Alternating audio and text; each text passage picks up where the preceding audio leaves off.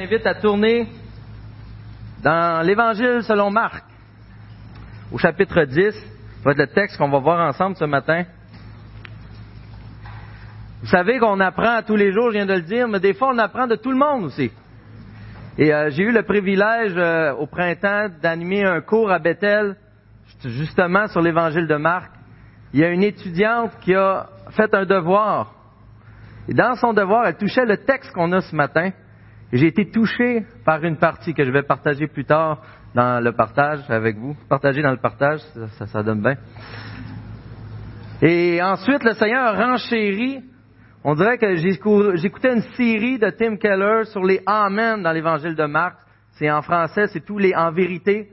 Amen dans la langue originale, mais en vérité, en vérité revient 14 fois. Et il y, a un message spécial que Jésus apporte à chaque fois. Et encore là, ça le renchérit le sens de la croix encore découvrir, et ce que je vais partager d'ailleurs avec vous encore ce matin, un peu approfondir la croix. Et encore une fois, c'est de quoi j'ai l'impression qu'on a fait le tour, qu'on connaît assez l'ampleur du sacrifice, le salut. Des fois, on a l'impression c'est pour les nouveaux, ceux qui ne sont pas encore convertis, ceux qui entendent pour la première fois le, plan du salut, mais la croix a besoin d'être redécouverte à tous les jours. Elle est infinie, elle aussi. La grandeur de l'amour de notre Dieu. Et finalement, cette semaine, j'ai eu un texte de Madame Lavaux, Daniel, qui nous a envoyé quelque chose et que ça rejoignait exactement comment appliquer ça aux enfants. Donc, euh, comme quoi c'est drôle, comment Dieu arrange les choses à travers plusieurs mois des fois. Alors, permettez-moi de lire avec vous le texte qui va être sujet très court ce matin.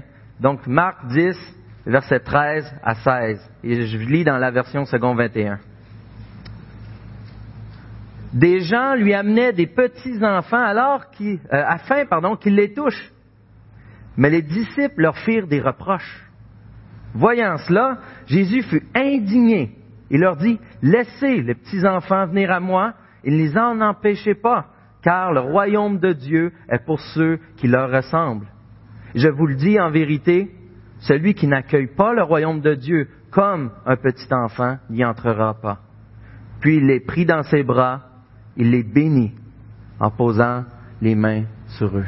La parole de Dieu, bien que court, aussi puissante. Alors ce matin, on va se poser la question juste avant que je prie, après que j'ai prié en réalité, on va se poser la question, qu'est-ce que ça change, la croix? Qu'est-ce que ça change vraiment, la croix? Qu'est-ce que Jésus est venu faire exactement?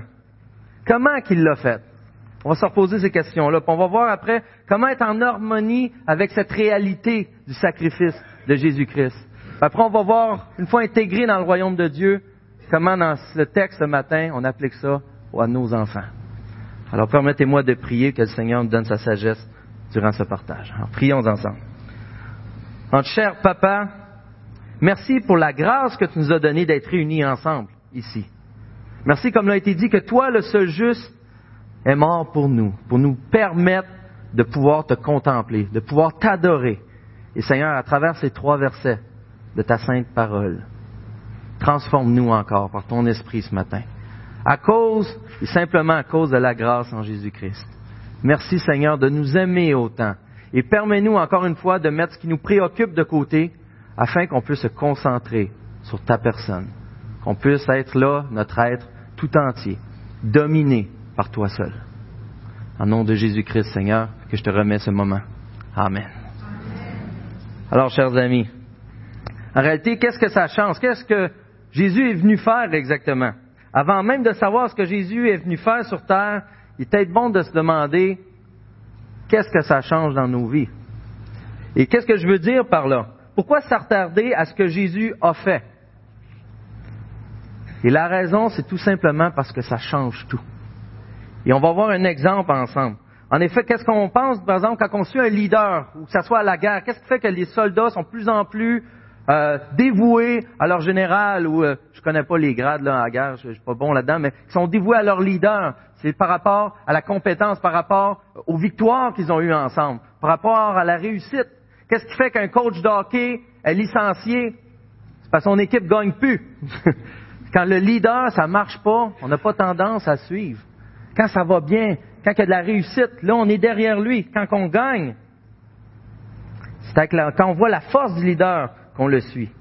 C'est pourquoi durant le ministère de Jésus, les disciples, Et plusieurs autres personnes, qu'est-ce qu'ils ont fait? Ils ont suivi Jésus, sans comprendre le vrai pourquoi il était venu, bien qu'il essayait de les avertir.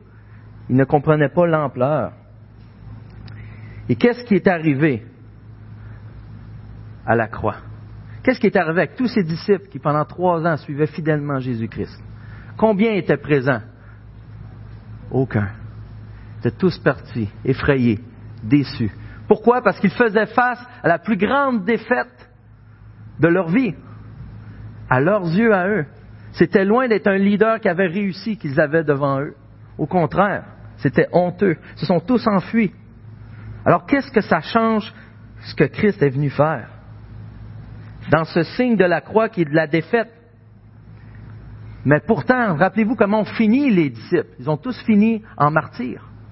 Alors qu'est-ce qui s'est passé, ou la majorité du moins, qu'est-ce qui s'est passé dans leur vie pour partir du moment de la croix, d'avoir peur, de se cacher, d'avoir honte, jusqu'à être prêt de donner sa vie entièrement à un point tel que le témoignage de ma vie fait en sorte que deux ou trois ans, euh, trois cents ans après, que les témoignages laissés euh, par l'Esprit Saint mènent que le christianisme soit devenu la religion officielle.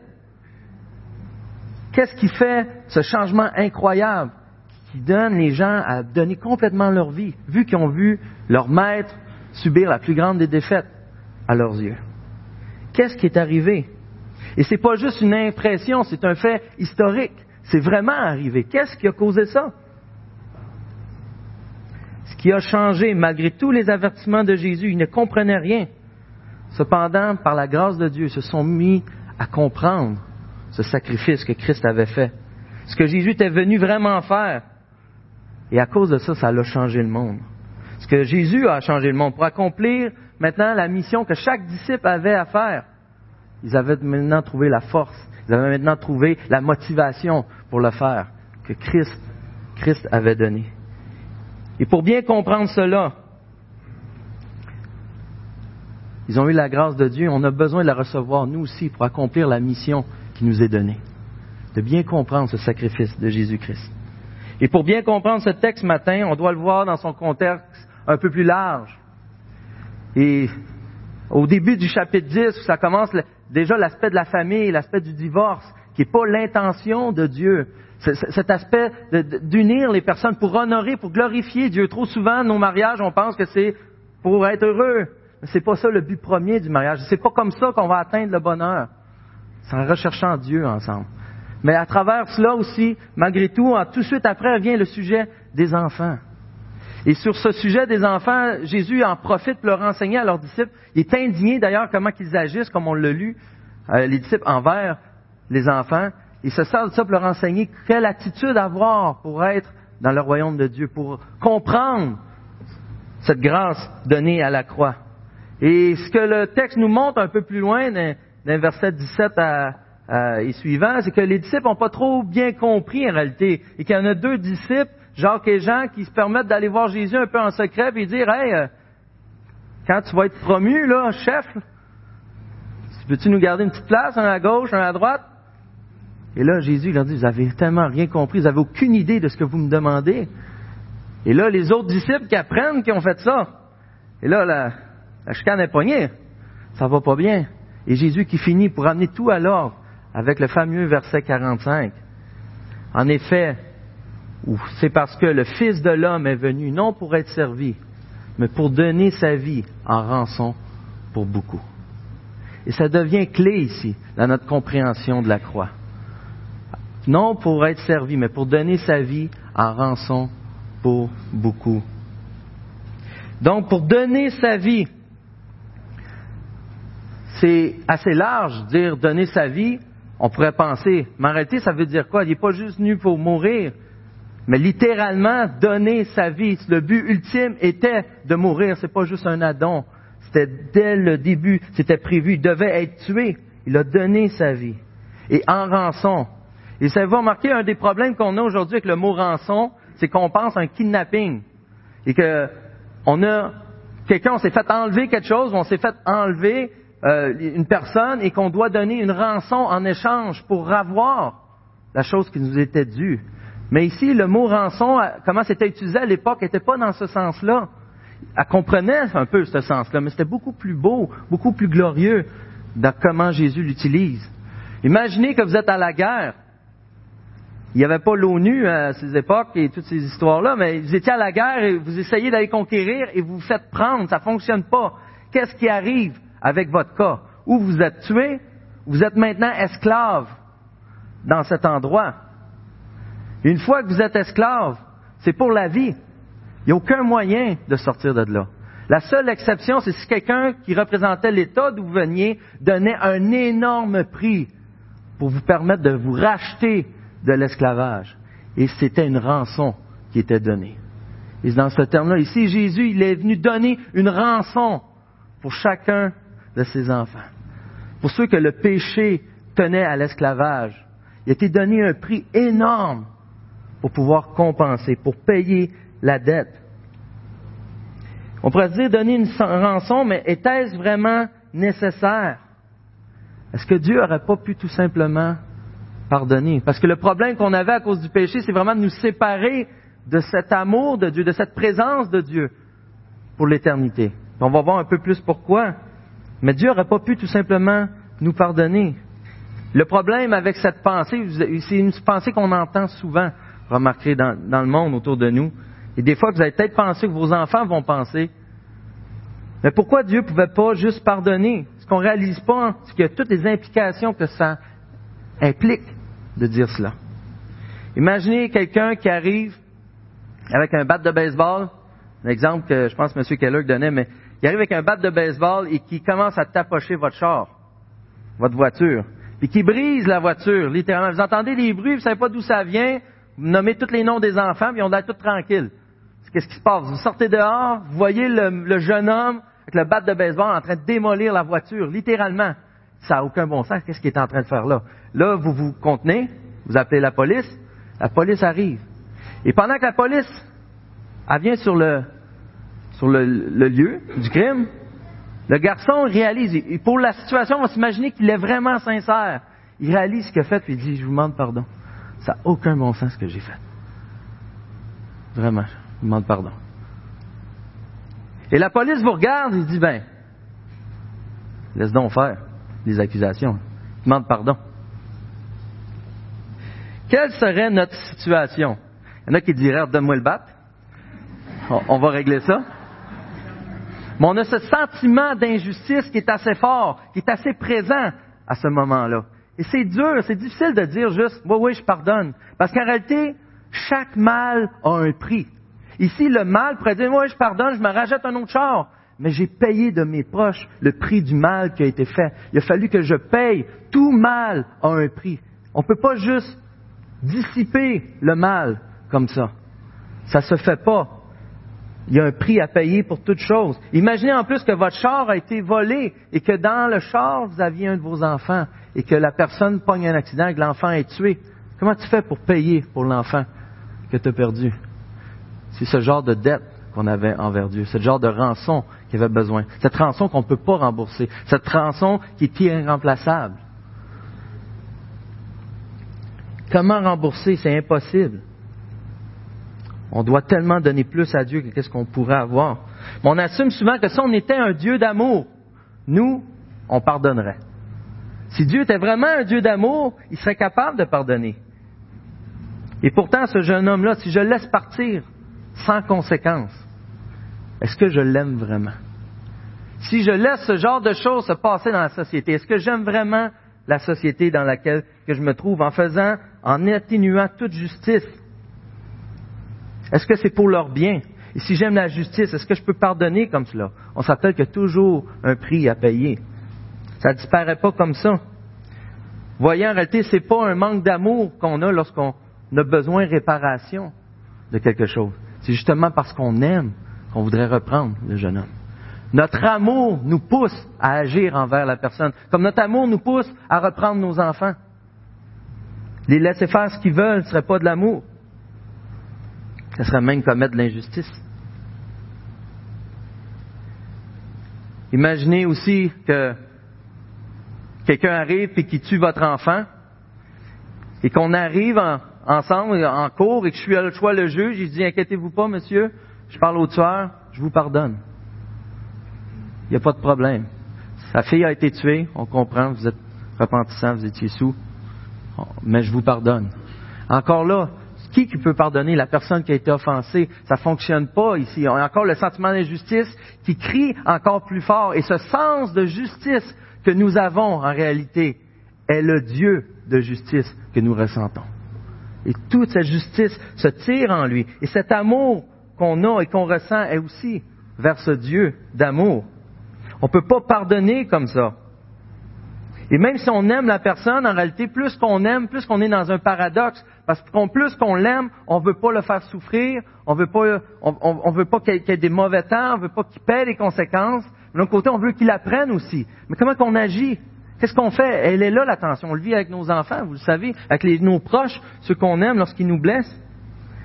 Le sens même du pardon est de prendre le prix de l'autre sur notre dos. De payer le prix nous-mêmes lorsqu'on pardonne à quelqu'un. Tu ne me dois plus rien. Je prends la claque qui devait te revenir. Ce que Christ a fait aussi à la croix.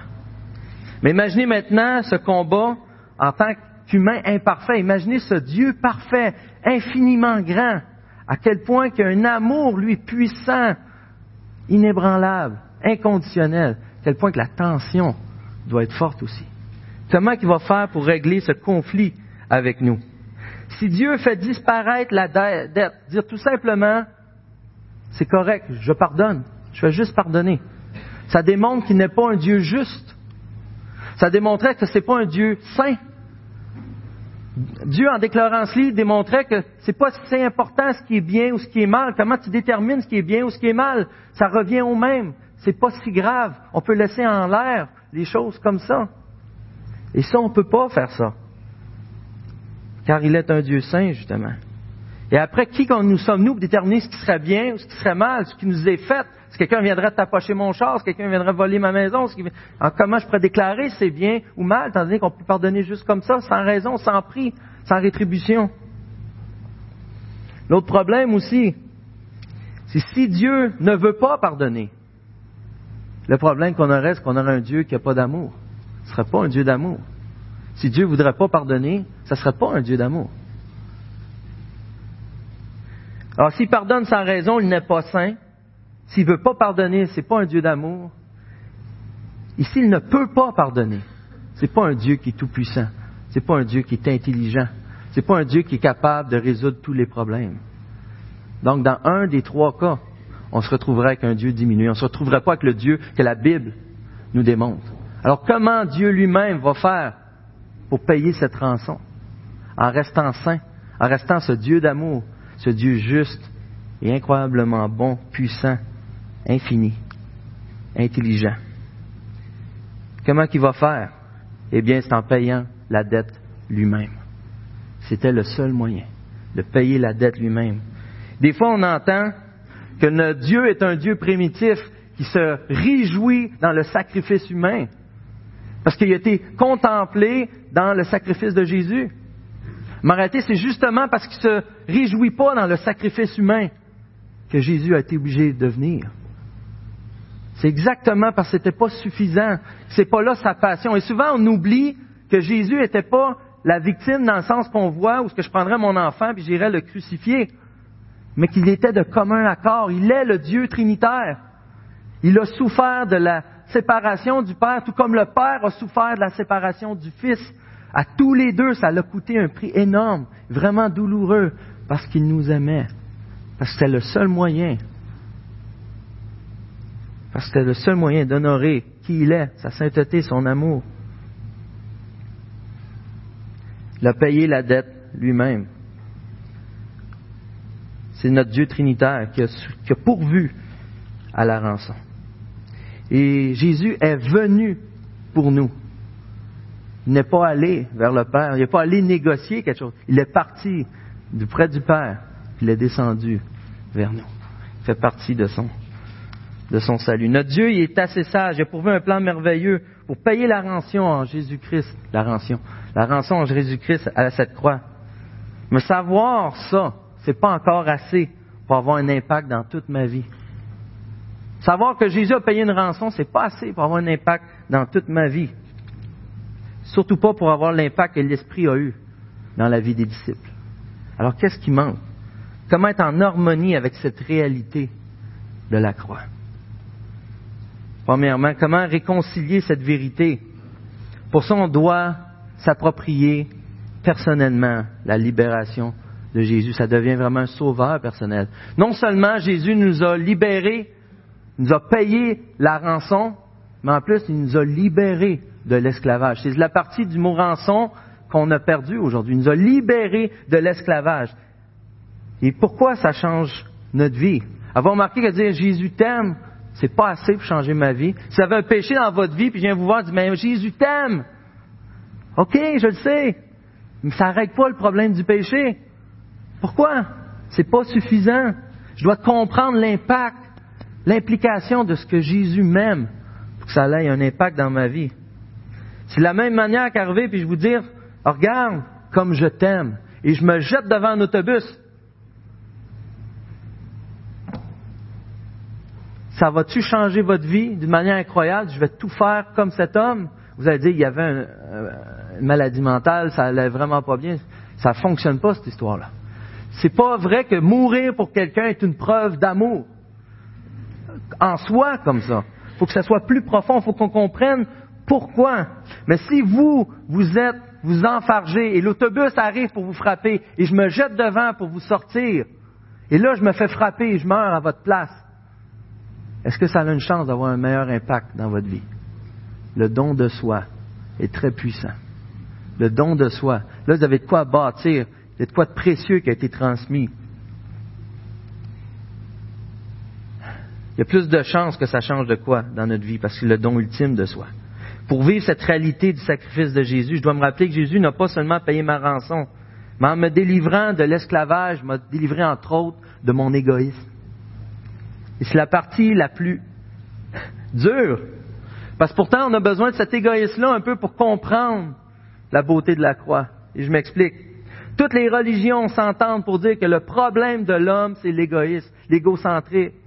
Il, est versé vers lui-même, ne pense qu'à lui seul. Mais la croix est le seul moyen pour régler ce problème définitivement. Le seul moyen. Des fois, on dit, je suis pas égoïste, je sers des gens. J'écoute assez souvent les fatigants. Euh, je, je, passe mon temps à ça, à aider. Je fais plein de bonnes choses. Mais en réalité, en réalité, pourquoi on est si bon? C'est pas parce qu'on a besoin d'être reconnu comme tel. Encore là, c'est pas un besoin égoïste, souvent, qui pourra avoir en arrière de ces bonnes actions. Et c'est ce qu'on voit dans les religions, les bonnes choses à faire, c'est souvent ça. Ils font des bonnes choses, mais c'est encore là pour nous-mêmes, pour nous servir nous. Ça nous fait sentir bien.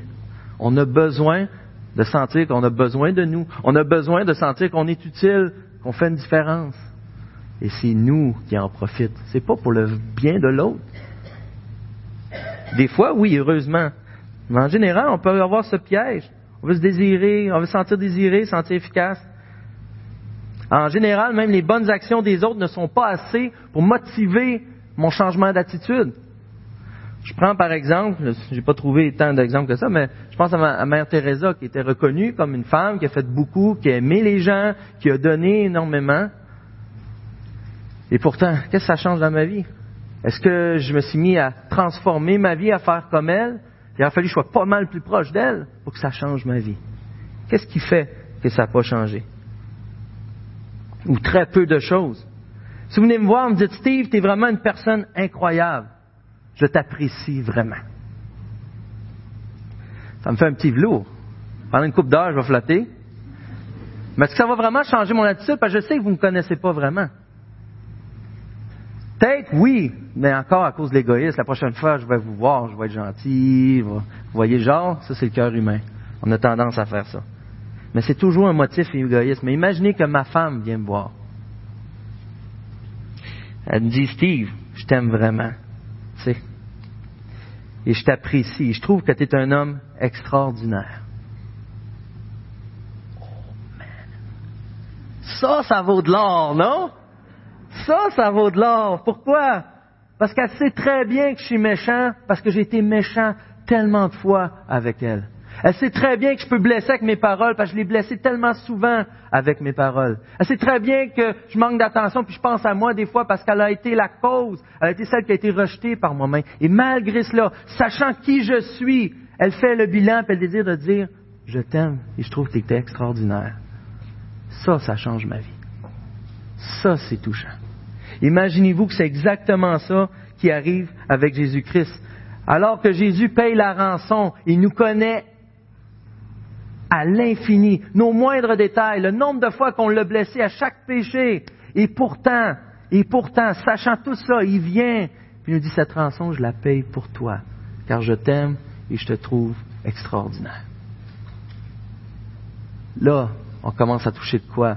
Qu'il y a une motivation. Là, ça commence à avoir un sens. Tant que je ne suis pas impliqué, ça n'a pas de sens dans ma vie. Mais lorsque ça devient personnel, lorsque je réalise que c'est pour moi qu'il a fait la chose, ça commence à changer. Ça commence à changer ma vie. J'ai choisi de donner ma vie en rançon pour toi, afin d'avoir un impact. Ensuite, je te demande, quelle est ta relation avec Jésus? Qu'est-ce que ça change pour toi d'être chrétien? Prendre le temps d'y penser, ça vaut la peine.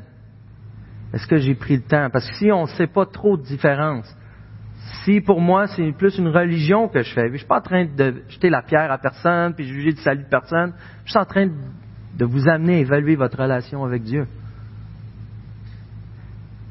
Si pour vous, vous ne voyez pas tant de changements que ça, posez-vous la question, approfondissez ce que Jésus a fait pour vous à la croix. Et c'est la source. Sans cela, vous allez patauger dans le beurre toute votre vie. Vous avez besoin de cette relation-là, qui est la seule vraie motivation de cette réponse à l'amour de Dieu pour avancer dans votre vie chrétienne d'une manière efficace et digne de l'Évangile. Je vous invite à réfléchir là-dessus. Mais sachant la grandeur du sacrifice de Jésus, de quelle manière maintenant je dois vivre dans son royaume? Mais ce qu'on voit au verset 15 qu'on a lu tantôt. Celui qui n'accueille pas le royaume de Dieu comme un petit enfant n'y entrera pas. Ça ne dit pas nécessairement comment entrer ou de quelle manière entrer, mais plutôt l'état d'être pour entrer dans le royaume de Dieu. Le but du verset ici, c'est pas dire que tous les enfants sont sauvés, ce qui impliquerait que dès qu'ils arrivent adolescents, ils perdent leur salut ou ces choses-là. C'est pas ça l'idée ici. C'est pas ce texte-là qui peut être utilisé pour ce genre de choses, mais en réalité, c'est imiter les caractéristiques des enfants qu'ils ont par rapport à l'accueil du royaume de Dieu. Ces enfants sont comment? Ils sont pas conscients même premièrement à quel point ils ont besoin de la grâce de Dieu. Ils n'ont aucune idée. Et nous, souvent, si on regarde notre attitude, on a mis Dieu dans notre boîte. On sait comment il fonctionne. Et même, j'ai déjà parlé, ce que je pense c'est un exemple de Don Carson, où ce qu'on prend, on achète l'Évangile pour trois piastres. Juste assez pour être bien, mais pas trop pour être accro. Et souvent, c'est la relation qu'on a avec l'Évangile. Mais ces, enfants n'ont aucune idée à quel point ils ont besoin, à quel point ils ont besoin d'être dépendants. Ils le sont des adultes. On a besoin de rechercher cette même dépendance envers Dieu. On a besoin de reconnaître à quel point qu'on est insuffisant, à quel point que ces problèmes, des fois qu'on pense avoir grandi, puis qu'on sait comment ça marche, ça nous induit en erreur. On a besoin d'avoir ce cœur qui croit tout, qui va vers Dieu sans cesse pour toutes choses. On n'est jamais assez fatigant pour aller auprès de Dieu. Des fois, on se tanne avec nos enfants, mais Dieu ne se tanne pas. Lui. Au contraire, ça le réjouit. Sommes-nous autosuffisants? Est-ce qu'on sait comment Dieu marche? On est assez humble pour se le faire montrer continuellement. Continuellement. Est-ce que j'ai la faiblesse? Est-ce que j'ai la fragilité des enfants? Est-ce que je suis blessé facilement aussi? Est-ce que les choses de Dieu m'intéressent? Avez-vous déjà parlé de Jésus, un enfant? Captiver juste un peu son attention? Il est prêt à tout apprendre. Tout apprendre. Et après, il va, il apprenait une comptine, il en a pour six mois à la chanter. Avoir ce cœur toujours désireux d'aller vers Dieu, simple, pas se poser de questions. Je sais qu'ils font ça avec toute autre chose aussi. On va voir dans l'application d'ailleurs pourquoi c'est important de les amener près de Dieu. La facilité d'avoir une passion pour ce qui concerne Jésus. Recevoir le royaume de Dieu de cette manière, c'est la porte d'entrée dans le royaume. Il n'y a aucun autre moyen. C'est le moyen d'accepter ce que Jésus a fait à la croix. D'être pauvre en esprit. Mais avoir remarqué, on a demandé à Jésus de toucher les enfants. Mais à la fin, qu'est-ce que Jésus fait? Jésus les serre dans ses bras. Il est squeeze. Il est béni en imposant les mains. Il fait encore bien plus que qu'est-ce qu'on lui a demandé au début. On lui a juste demandé ce qui était coutume envers les rabbis. Et Jésus qui était reconnu, on voit au début du chapitre qui était reconnu dans la région comme étant un, un guérisseur en plus. Donc il voulait juste toucher. Lui prend le temps d'aller prendre les enfants, leur donner cet amour, de goûter au cœur de Jésus, d'avoir cette affection. Ils ont juste demandé d'être touchés. Et c'est la même chose de nous. Des fois, on demande un petit peu, mais à quel point que la grâce de Dieu, ça nous implique toujours plus que qu'est-ce qu'on croit l'Évangile. On pense acheter trois piastres, mais on est pogné à en donner dix. Mais à quel point les bénédictions sont plus grandes? On a acheté pour être touché par Jésus, on finit dans ses bras.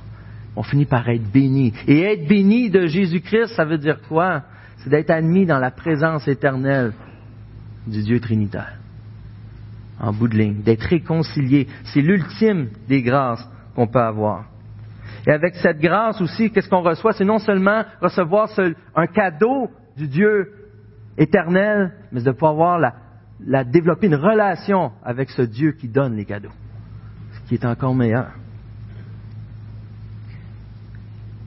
Finalement, un des cadeaux qu'il nous donne dans ce monde, entre autres, on le dit souvent, c'est avoir des enfants. Pourquoi Jésus permet d'avoir des enfants? Pourquoi avons-nous des enfants? Quel est le but? Pour fitter avec le petit chien? Pourquoi Dieu nous permet d'avoir des enfants? En premier lieu, c'est une bénédiction, simplement de nous rappeler constamment, quotidiennement, cet amour de Dieu le Père et cette grâce, on le voit avec nos enfants, qu'il offre envers nous. C'est une occasion absolue pour ça. Ensuite, c'est une responsabilité qu'il nous donne. Et cette,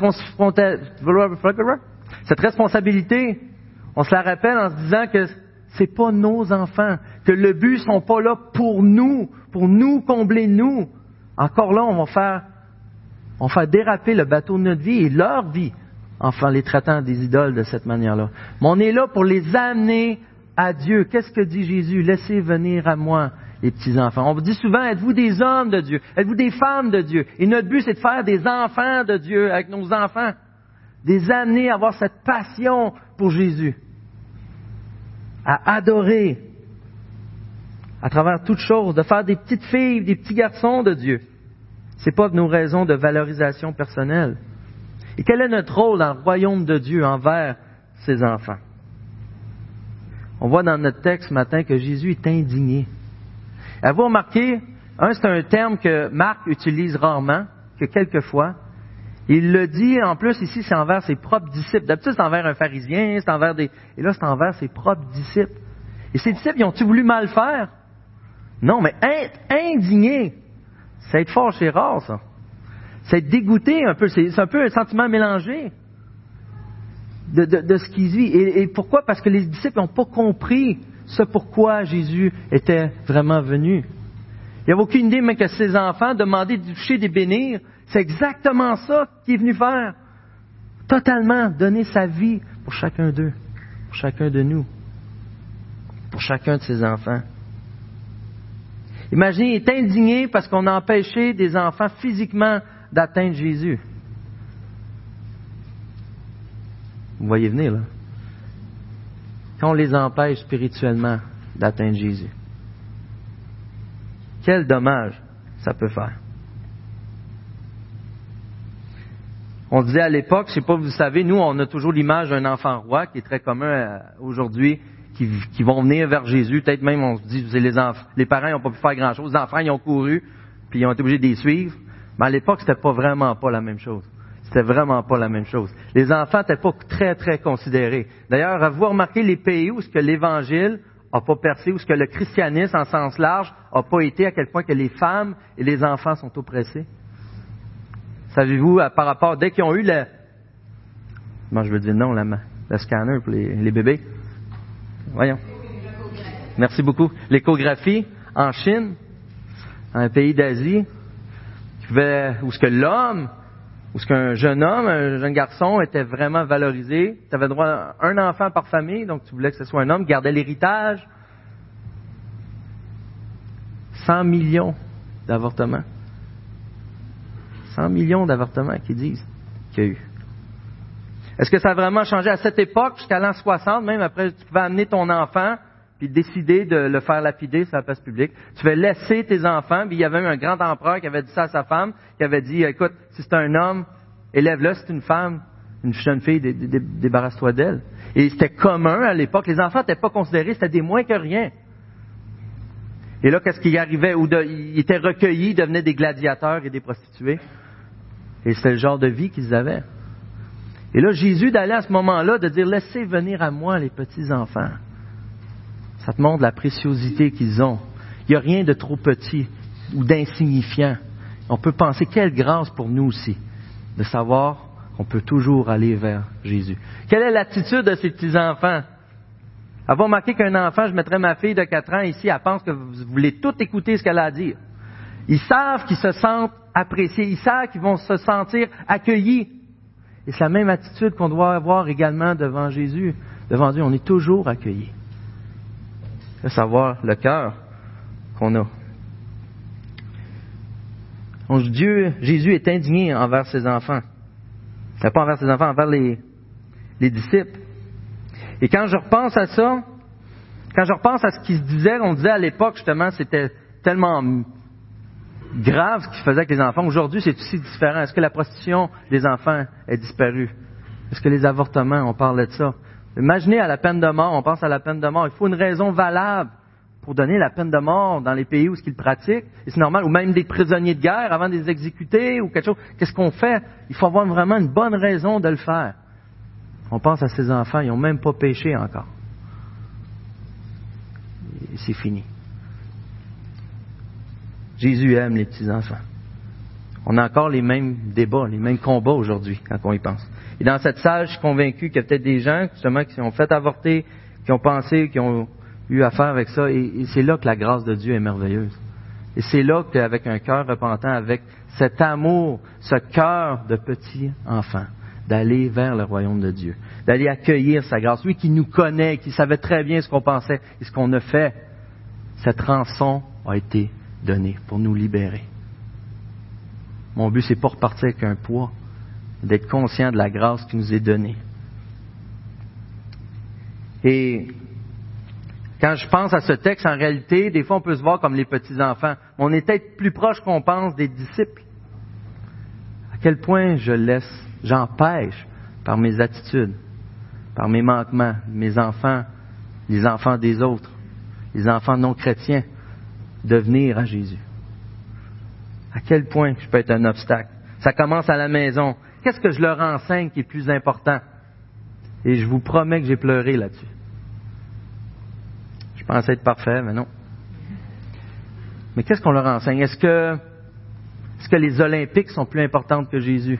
Est-ce qu'à la fin de la semaine, ils sont capables de détailler ce qu'il y avait dans le journal au complet, mais ils ont juste peut-être une histoire de Jésus qu'ils peuvent compter? Qu'est-ce qu'on leur a témoigné? J'ai remarqué ce que je faisais souvent, j'étais un maniaque il y a un petit mot, je tripe. Je dis, oh, c'est bien bon, je dérange Stéphane toute la semaine, ou Donald, là, as-tu vu ça? Il y a tel, tel mot, c'est vraiment bon. Et j'arrive à la maison, je le partage à ma femme, mais je le fais pas souvent avec mes enfants. Oh, pardon, Seigneur. À quel point que je partage cette joie, cette grâce de Jésus avec mes enfants? Avec quelle attitude je viens à l'Église?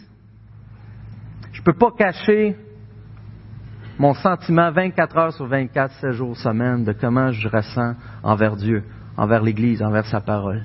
C'est impossible. Et les enfants vont nous copier, ils vont faire exactement pareil. Exactement pareil. Comment je viens avec ce sentiment? Est-ce que je suis tout le temps trop en retard?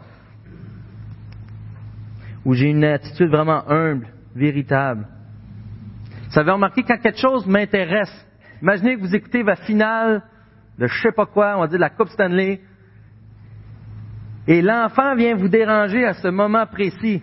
Vous trouvez un moyen immédiat de l'intéresser à la game. Hey, t'as-tu vu, il va faire un bus et il va être vraiment bon, regarde ce qui se passe. Parce que tu veux finir d'écouter ce qui te passionne. Si on a cette même amour, cette même passion pour Jésus-Christ, lorsqu'on vient à l'église, ça va se communiquer. Lorsqu'on va lire la parole, ça va se communiquer. On va trouver un moyen de communiquer notre passion. Mais pour ça, il faut qu'on l'aille. On peut pas la faker. On peut pas faire à semblant. Et ça, ça se développe avec cet amour et cette relation avec Jésus-Christ. C'est le début, c'est le seul moyen. Des fois, on dit aussi c'est difficile pour eux. Le texte qu'on m'a envoyé cette semaine, je pense que c'était John Piper qui mentionnait, d'avoir une heure par semaine. Puis il disait de maximum concentration pour vénérer en groupe le nom du Seigneur. Et on dit c'est difficile pour eux. Mais en réalité, quand on pense qu'on fait, comment on agit dans nos vies, lorsqu'ils naissent, ils savent pas marcher, ils savent pas parler, on se tue à leur apprendre une table, un crayon, un verre, et on leur répète, on leur répète, ne savent rien, ils comprennent rien, et on leur répète parce qu'on veut qu'ils apprennent. On intensifie, on, on s'investit en eux vraiment pour qu'ils apprennent le langage. C'est la même chose dans leur apprendre à adorer le Seigneur. Imaginez qu'ils viennent à l'Église et que de l'âge de 4 ans, ce serait pas garderie, de 4 ans à 12 ans qui était donné, par exemple, qu'ils apprennent, ils voient papa et maman prier, vraiment anticiper ce temps avec Dieu, avec les frères et sœurs. Au bout de 8 ans, pensez pas que ça va avoir un impact dans la vie de l'enfant?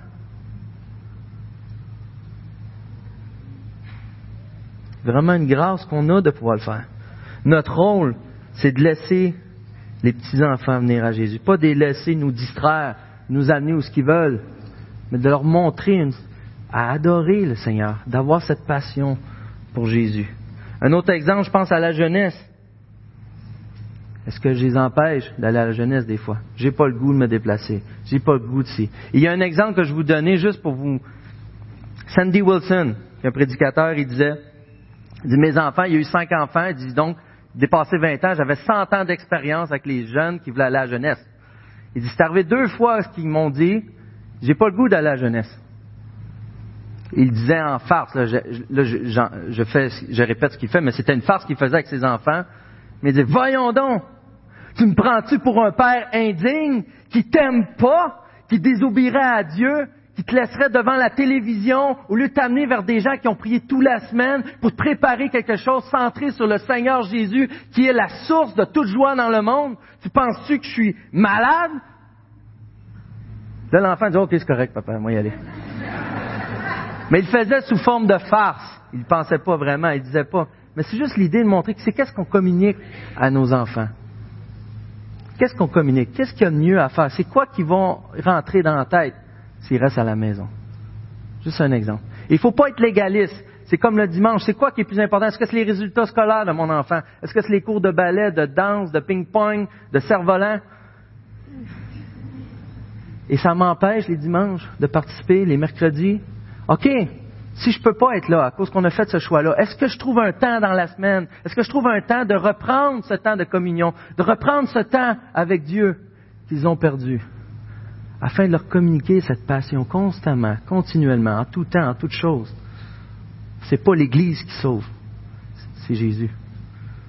C'est Jésus. Mais on a la grâce de grandir ensemble. C'est le plan de Dieu. Donc, je veux prendre le temps ce matin pour remercier tous ceux qui prennent le temps de s'occuper de nos enfants. Tous ceux qui s'investissent. On a tellement de misère à trouver des gens l'école du dimanche, pour le PEP, pour la garderie. Merci d'aimer nos enfants. Merci d'en prendre soin. Jésus les aime aussi. Merci même de pallier à nos problèmes en tant que parents des fois. Parce qu'à la maison, l'éducation, il n'y a pas toujours eu l'école du dimanche. Dans le temps, c'est les parents qui le faisaient. Je crois que c'est notre rôle aussi. Mais merci quand même pour pallier à cela. Et je veux m'engager à prier encore plus pour vous. Vous vous rappelez, je pense qu'on a un engagement à faire ce matin. On présente des fois des enfants en avant. C'est arrivé dernièrement. Que en Église, on s'engage à veiller sur l'enfant, à veiller sur les parents, que les parents eux-mêmes s'engagent à donner cette éducation, à les amener à Dieu. Et pour ça, on a besoin de donner nos enfants au Seigneur. Comme Samuel.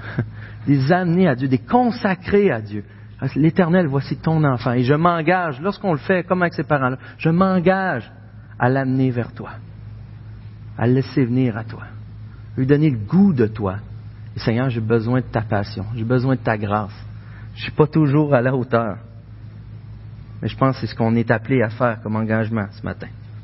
Et peut-être que vous n'avez pas d'enfants aussi, mais je sais que ces gens-là souvent ont à cœur d'autres enfants. Et je vous en remercie aussi. Vous investir dans cette vie spirituelle. Heureusement, cette rançon, elle nous est précieuse.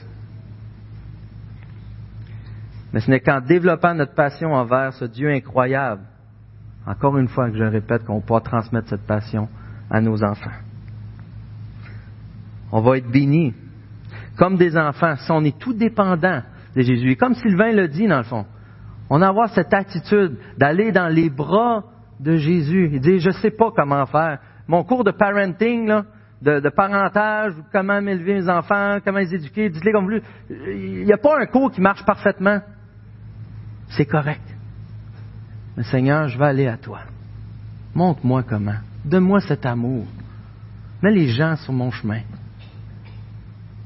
Je vous prie en tant qu'Église qu'on puisse s'engager à voir ce culte rempli de joie, d'amour, d'adoration, mais d'une manière quotidienne, afin d'élever notre Seigneur Dieu en tant que corps, une fois pour toutes.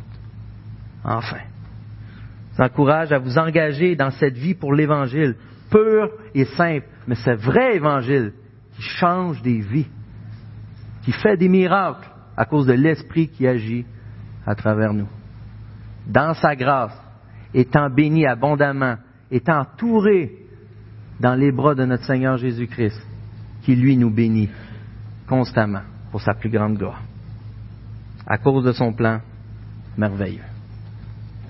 Merci Seigneur. Prions.